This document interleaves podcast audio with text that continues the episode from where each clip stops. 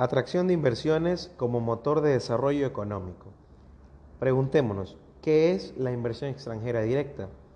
Pues bien, básicamente, este tipo de inversión es aquella que realiza una persona natural o jurídica en un país extranjero o en un sector determinado por una empresa dentro de un país que se encuentre fuera del territorio matriz, por así decirlo.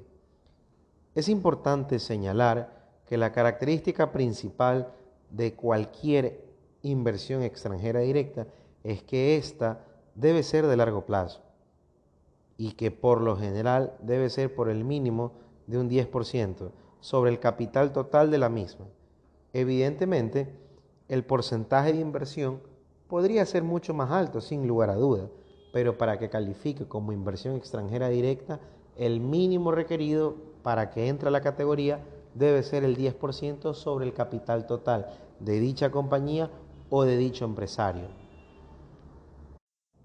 Es importante también señalar que dicha inversión debe efectuarse con la idea de permanecer en el devenir del tiempo, es decir, que tenga la idea de quedarse en el, país donde reside o donde se va a efectuar dicha inversión, lo cual difiere ampliamente de la inversión de cartera o de portafolio, que es mucho más líquida y que se puede retirar fácilmente. Normalmente, por sus características, los países compiten para atraer eh, dicha inversión extranjera directa, toda vez que esos flujos son importantes, generan plazas de trabajo y redundan en positivo para el crecimiento económico del país o de la región, considerando que significa una fuente de desarrollo económico. Dentro de las motivaciones para efectuar este tipo de inversiones, tenemos dos grandes aristas o dos grandes grupos. La primera es la horizontal, que implica la duplicación de las actividades domésticas en el extranjero, con el objetivo de reducir costos, produciendo más cerca de los consumidores y clientes. ¿Qué significa esto? Que si nosotros como compañía multinacional queremos exportar nuestras mercancías a Europa, por decir ejemplo puntual, en Italia, ¿verdad? Y queremos que nuestra pitahaya llegue a esos mercados, entonces lo más factible sería tener un pequeño huerto o una pequeña producción de pitahaya establecida en ese país, a fin de podernos alimentar, suministrar X cantidad de productos o materias primas, talentos humanos, recursos, cual sea que se necesite, a fin de que los costos se reduzcan. Tenemos la parte vertical, ¿verdad? Que son aquellas actividades de una empresa que se dividen geográficamente por función.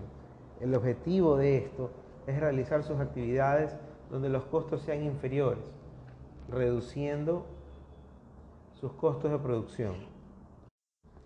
Ahora bien, ¿cuáles son, ¿cuáles son las diferencias entre estas dos? ¿O cuál es la gran diferencia entre las dos? Básicamente, en el análisis horizontal no se dividen, se duplican o se multiplican las actividades o los procesos, tanto en la nacional, en la entidad nacional, como en la entidad internacional, es decir, en la inversión extranjera que se está haciendo. Ahora, en la vertical, lo que se, lo que se hace es dividir, fraccionar las actividades, a fin de que las actividades que sean más costosas en el contexto nacional puedan ser canalizadas quizás en un contexto internacional. Por ejemplo, normalmente las grandes marcas de ropa, no voy a dar nombres, obviamente, para no hacer eh, alusión a ninguna marca, pero distintas marcas reconocidas lo que hacen es coger toda su maquinaria, enviarla al extranjero, a China, y a través de Maquila traen toda la producción ya preparada con costos ínfimos, muy, muy inferiores a los que normalmente tendrían en el mercado nacional o local, y con esto pues reducen notablemente sus costos, lo cual redunda en positivo al tema de las rentabilidades que puedan llegar a obtener y los beneficios que puedan llegar a percibir como compañías o entes económicos. Acorde a la Comisión Económica para América Latina y el Caribe, denominada comúnmente como CEPAL, destaca algunas motivaciones que tienen las empresas para invertir y efectuar inversiones de estas características, en donde tenemos la búsqueda de materias primas, como lo habíamos indicado, la búsqueda y la intención de acceder a nuevos mercados, crecer, tener potencialidad de cobertura en otros territorios. Hay inversiones que buscan producir con eficiencia para la conquista de terceros mercados. ¿A qué, me ¿A qué nos referimos con esto? Que en ciertos puntos, ¿verdad? Es necesario tecnificarse y lograr reducir costos de operación para que sea más eficiente, ¿verdad? Y se pueda competir, ser competitivos, porque se puede producir lo mismo que produzca eh, nuestros competidores o nuestros potenciales competidores en el extranjero, pero si no somos lo suficientemente competitivos, no vamos a poder ingresar a un mercado y vamos a quedar por fuera, toda vez que eh, nuestra potencial, entre comillas, barrera de entrada sería la falta de competitividad. También existe la inversión que busca algún activo o elemento estratégico, como por ejemplo en ciertos sectores, en ciertas zonas geográficas, existen situaciones de mercado privilegiadas donde en los recursos hídricos o los recursos naturales son tan favorables que redundan en positivo en la producción de ciertos insumos. Por ejemplo, en nuestro Ecuador, nuestro país tiene la riqueza del suelo es muy alta y se puede producir básicamente de todo. Pasemos a los factores de decisión. ¿Cuáles son estos? ¿Qué es lo que determina si se debe o no se debe hacer o qué motiva a que se tomen las decisiones? Pues acceso a los consumidores es una de ellas. El ambiente político y social debe ser estable. La facilidad para hacer negocios, la fluidez de la información, la calidad y confiabilidad de la infraestructura, servicios básicos, los costos laborables, las regulaciones que inciden de manera directa en el sector laboral, en los recursos y los talentos humanos. Evidentemente también en situaciones de, de riesgo, saber qué tan riesgoso es el país desde el riesgo país y desde los niveles de corrupción que pueda llegar a tener. Para poder visualizar esto, pensemos en el largo plazo. Lo que cuesta para que una empresa decida ir a un país que no conoce, pues debe estudiar las variables del macroentorno del mismo. Es decir, debe analizar qué tratados comerciales tiene, cuáles son las políticas fiscales y monetarias, cuáles son las regulaciones del mercado, por supuesto, esto es algo fundamental, saber con cuáles reglas del juego yo tengo que acatarme para poder emprender, para poder salir al mercado, para poder conquistar aquellas cosas que yo quiero, con los productos, bienes y servicios que yo necesito o quiero ofertar. Se debe tomar en cuenta la ejecución de un estudio de localización para las oficinas físicas o inclusive las posibles plantas de producción, de ser el caso que sean necesarias. Luego de haber seleccionado este sitio, que es fundamental y muy importante, se debe conocer cuáles son los permisos de funcionamiento para las obras civiles por desarrollar y muchas otras variables, tales como el reclutamiento de los empleados que van a trabajar en una nueva empresa, el aprovechamiento de los incentivos fiscales por la inversión de capital en territorio extranjero, etc. Pues en definitiva, todo esto nos lleva a una sola conclusión, y es que la inversión extranjera directa es una decisión que no se puede cambiar de la noche a la mañana. ¿Cómo se beneficia un país directamente al recibir inversión extranjera directa? Pues bien, las empresas de inversión extranjera directa ofrecen salarios que son más elevados, en promedio un 40% superior a las empresas locales es del caso que se crean plazas de trabajo de calidad. Toda vez que se ofrecen más capacitaciones al personal, mayores incentivos y potencialmente mayores opciones de crecimiento profesional dentro de la estructura organizacional. Todo esto conlleva a que el ecosistema en el que se desenvuelve esta empresa genere un aumento de la productividad. A secas, podemos decir que en general dichas empresas multinacionales son un 15% más productivas que las empresas locales exportadoras.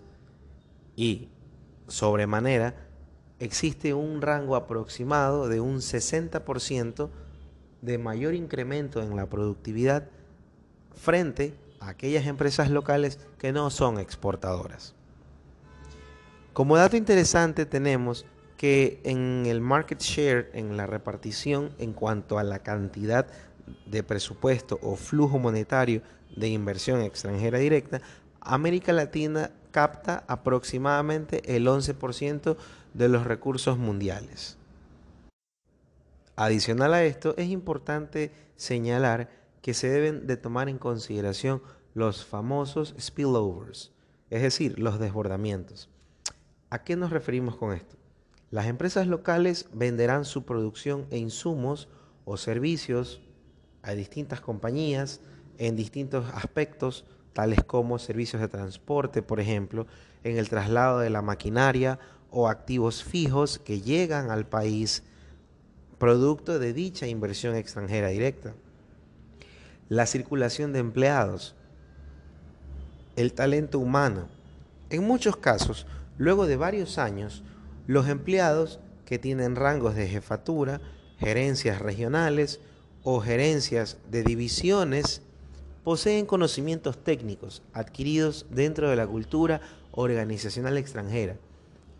Y con estas competencias, destrezas o modelos gerenciales aplicables que impulsan y elevan la productividad mediante la difusión se replican y pueden impulsar a empresas locales a aventurarse a realizar la exportación directa de sus bienes y servicios hacia los mercados internacionales por sí mismas.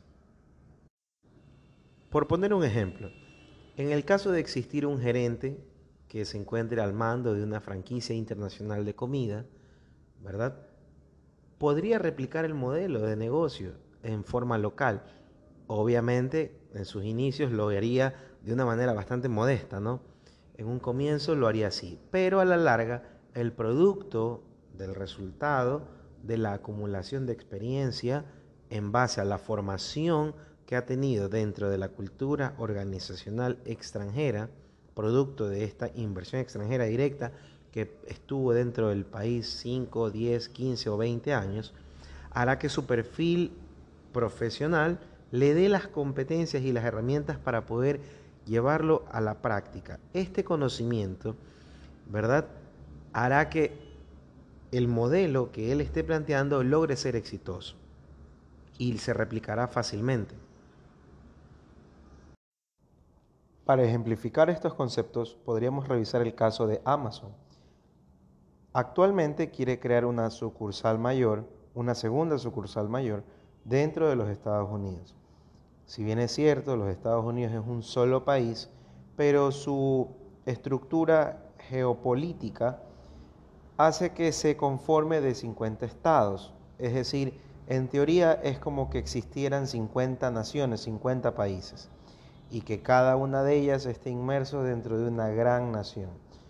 Toda vez que cada una de ellas, es decir, cada uno de los estados, tiene sus propias políticas, su propio eh, gobierno, y su propia infraestructura dentro del, dentro del tramado de la economía.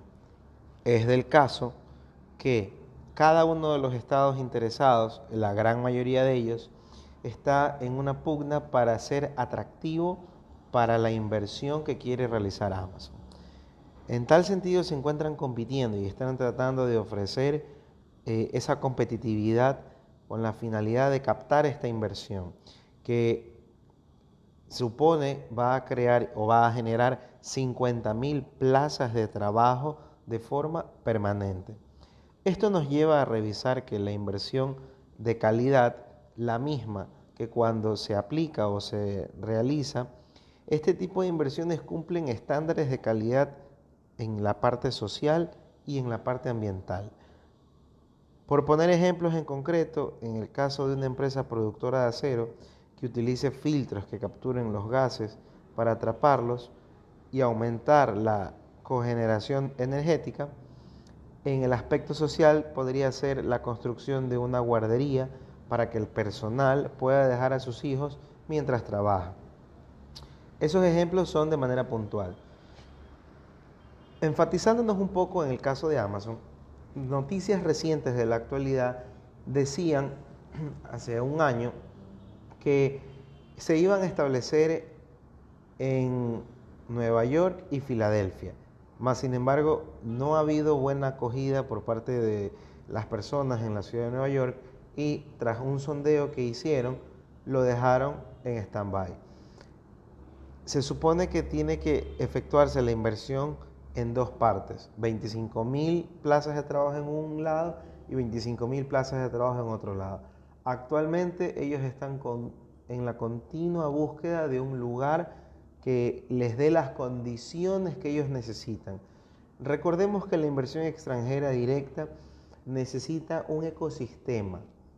Este ecosistema, como habíamos mencionado, está compuesto por diversos factores, tales como el riesgo país, los incentivos fiscales, la política monetaria, la política fiscal, eh, que no haya tanta volatilidad en cuanto al mecanismo de llevar a cabo las recaudaciones por parte, en este caso, a nivel de Ecuador, sería el Servicio de Rentas Internas.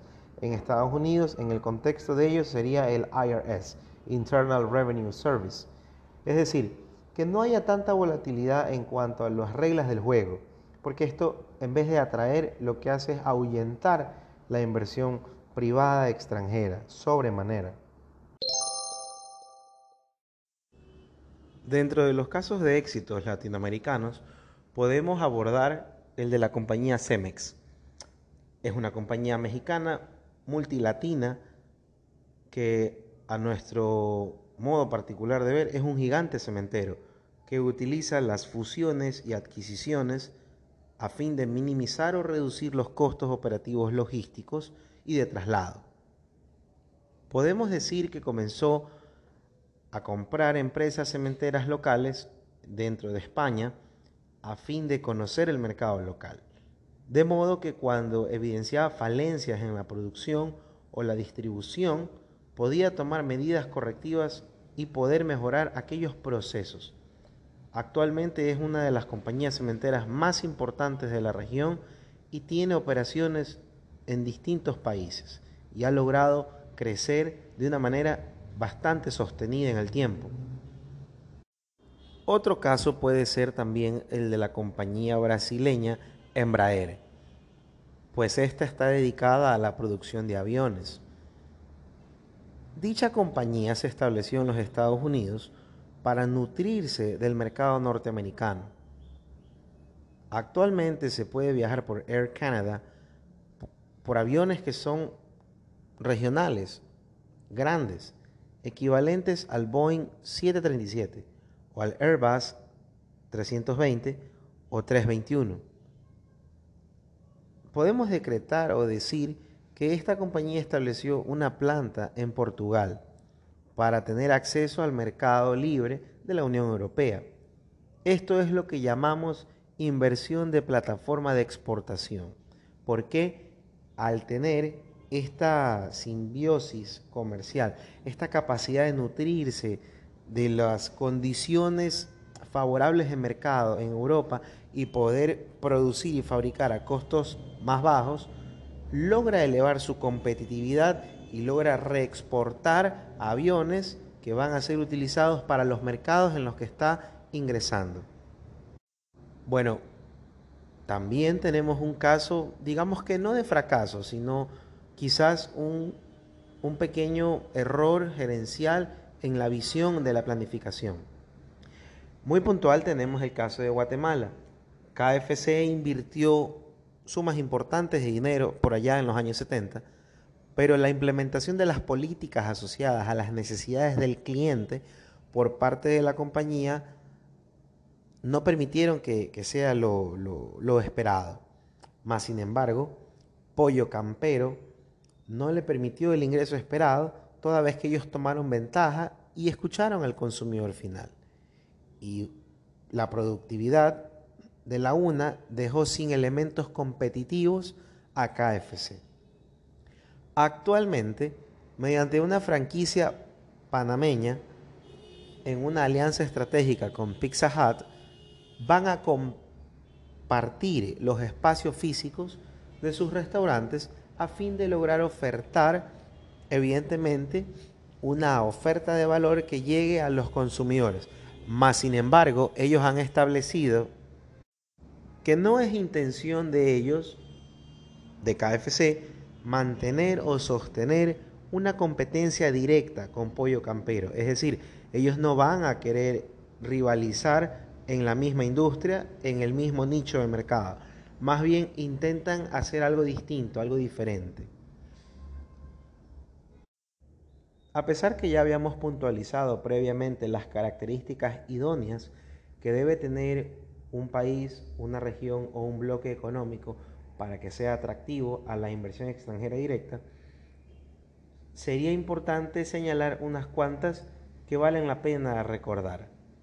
Para que un país o un mercado sea atractivo, este debe tener un paquete completo de opciones, desde la infraestructura, sus procesos de aduana. La aduana tiene que ser eficiente, porque toda maquinaria que quiera ser ingresada al país para la complementación de los trabajos que quiere trazar la nueva compañía a través de su inversión eh, directa, se pueden ver mermados porque aduana es muy lenta y no desaduaniza prontamente las cosas.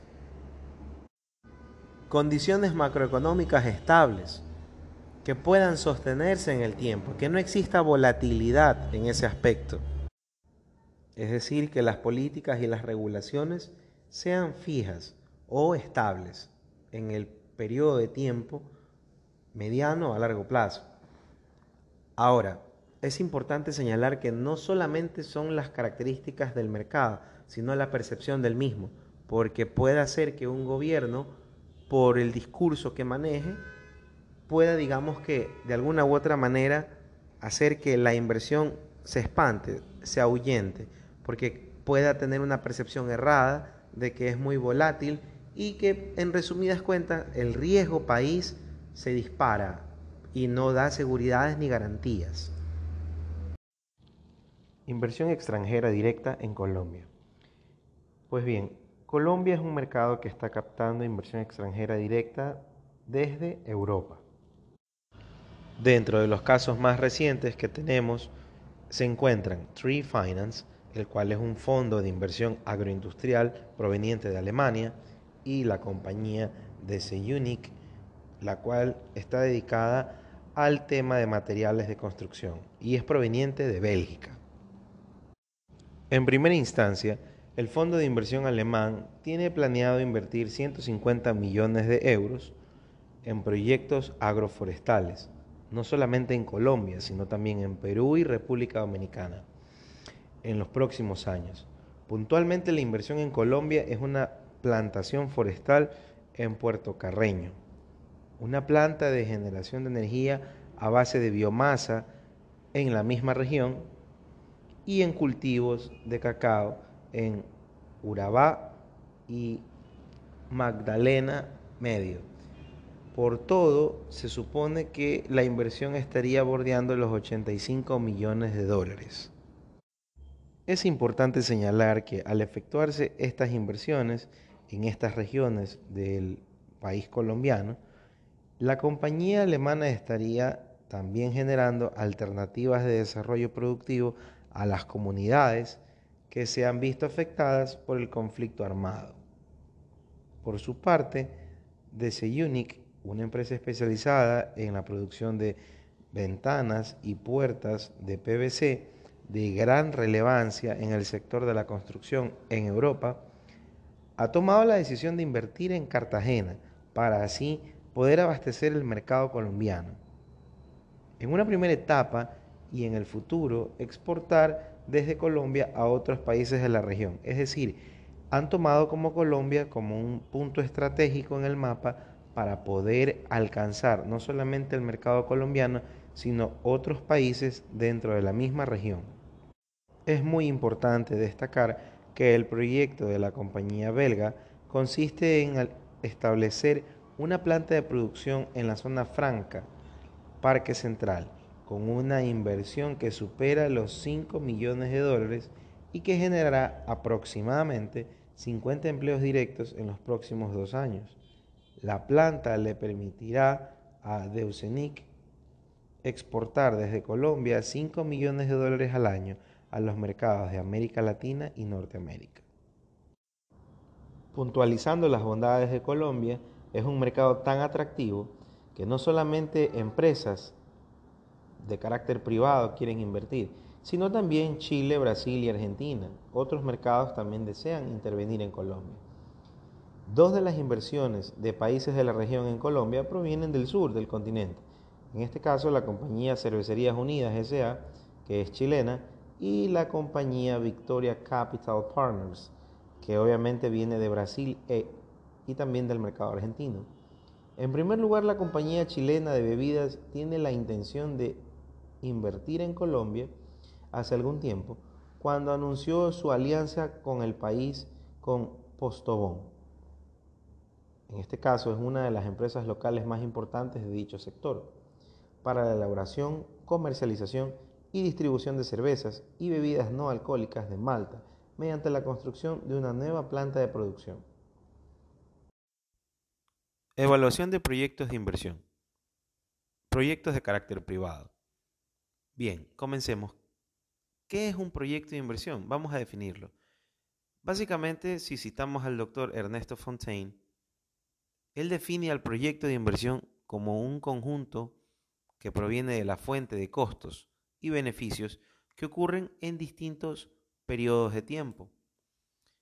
Pues bien, en finanzas la clave de todo es este valioso recurso llamado tiempo, puesto que la diferencia entre inversión y gasto es simplemente una cuestión de tiempo, puesto que cuando se tiene en mente realizar una determinada inversión a cierta cantidad de plazo y a cierto nivel de riesgo, hay que tener muy claro que los componentes de dicha determinada inversión son distintos varios tales como locales comerciales, edificios o instalaciones de funcionamiento, las maquinarias, el mobiliario o los muebles de oficina, los equipos de cómputo, los inventarios, estos que pueden ser productos terminados o materias primas, en caso de que sea una compañía de carácter industrial.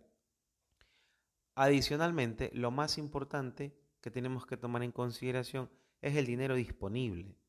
Pues bien, este que es constante y sonante, al cual denominaremos como la liquidez. Tarde o temprano se acabarán efectivizando en gastos, es decir, se utilizarán los recursos líquidos para la adquisición y compra de todas estas variables que hemos mencionado. Y en tal virtud, en lo posterior, van a ser alocados, seleccionados y colocados dentro de una estructura de capital mas, sin embargo, la clave está en saber si van a ser recuperados o no en el mediano plazo o en el largo plazo. Y adicionalmente, si estas inversiones van a ser financiadas con recursos propios o en lo posterior con recursos de terceros. La evaluación de proyectos. Decimos que es un proceso en el cual se logran identificar, cuantificar y valorar los costos y beneficios que deberán ser generados en un proyecto dentro de un periodo de tiempo determinado. Es del caso que nuestro objetivo deberá ser el de conocer y lograr determinar si la ejecución de dicho determinado proyecto es o no es conveniente para el inversionista que tiene un capital financiero que quiere poner en riesgo en un determinado momento. Pues bien, tenemos que tomar en consideración los tipos de evaluación de proyectos. En este caso, tenemos los de evaluación privada y los de evaluación de carácter social. Básicamente, el uso o el enfoque dependerá de quién incurre en dichos costos, es decir, los valores de inversión, y por lo consiguiente, quién será el que tenga los beneficios al momento de que se ejecute un determinado proyecto. En el caso de la evaluación privada de proyectos, debemos determinar la conveniencia de dicha ejecución, es decir, tomando en consideración todos los efectos que van a incidir en base al giro del negocio, los costos asociados y los potenciales beneficios, cómo se beneficiará dicho inversionista. Es muy importante destacar que la sociedad no es que no tenga relevancia o no tenga importancia en este enfoque, simplemente que más allá de los beneficios que le, que le brinde el bien o servicio que dé la compañía, no nos interesa o no nos veremos eh, involucrados en ningún tipo de potenciales externalidades, positivas o negativas. Meramente nos enfocaremos en la rentabilidad y en la viabilidad del proyecto como tal desde el punto de vista del monto capital financiero que un determinado ente económico, civil o jurídico va a poner en riesgo. Es importante señalar que para lograr dicha valoración financiera del proyecto de inversión se deben utilizar un sinnúmero de variables, tales como la volatilidad del mercado, los precios de las distintas mercancías dentro del mercado e inclusive una tasa de descuento para traer a valor presente los flujos futuros. Esto en su conjunto lo veremos más adelante con la herramienta del BAN. Adicionalmente, es importante destacar que a estos conceptos previamente señalados se le deben de sumar el de los impuestos, las depreciaciones, los potenciales subsidios y todo tipo de financiamiento o valor de rescate involucrado dentro del tema contable. Por otro lado, tenemos la evaluación social de proyectos, la misma que considera todos los efectos que tenga un determinado proyecto en la sociedad. Es del caso que existen proyectos en donde el mercado no posee distorsiones, es decir, que la evaluación social va a resultar igual que la económica. Más sin embargo, las distorsiones como aranceles, impuestos, subsidios, competencia imperfecta, derechos de propiedad mal definidos, entre otros, demandan una evaluación con precios sociales. ¿A qué nos referimos con esto? A que en estas situaciones descritas los precios en mercado no muestran los costos, o dicho sea el caso, aquellos beneficios marginales sociales, a diferencia de los precios sociales, que sí consideran estas distorsiones, contribuyendo a una valoración del proyecto como tal. Es importante señalar que en estos casos de los proyectos sociales, siempre se debe tomar en consideración la externalidad o la potencialidad externalidad que pueda llegar a tener un determinado proyecto de inversión. Ahora bien, definamos qué es una externalidad. Pues esta es una situación en la que los costos o beneficios de producción o, dicho sea el caso, consumo de algún bien o servicio no reflejan en su precio de mercado. En otras palabras, son externalidades aquellas actividades que afectan a otros sin que éstos paguen por ellas o sean compensados. Tenemos dos tipos de externalidades, las que son positivas y las que son negativas, que derivan en el conglomerado de los seres, de los individuos en una economía. En tal sentido, la externalidad positiva se refiere a todo tipo de repercusiones beneficiosas para la sociedad. aquellas que son generadas por actividades de producción o de consumo. Las mismas que no son incluidas en sus costos. Por poner ejemplos de externalidad positiva, podríamos ejemplificarlo imaginando lo siguiente. Pensemos en el Estado o cualquier empresa pública o privada que tienen la intención de crear un centro médico con el objetivo de brindar atención de primeros auxilios a todo tipo de personas en una determinada región, zona o comarca. ¿Qué va a suceder? Que indistintamente si los costos de operación son cubiertos o no por los individuos que van a recibir el beneficio, pudiera ser el caso que el Estado o el régimen ponga un subsidio directo, que no siempre va a estar focalizado y no siempre pueda que quede de manera temporal, quizás sea permanente en el tiempo, lo cual elude totalmente el concepto de un subsidio, mas sin embargo, la externalidad es tan positiva que se debe mantener. Entonces, en este caso, un beneficio social es una externalidad positiva y por lo tanto, desde el punto de vista financiero, más allá de las cifras, genera beneficios.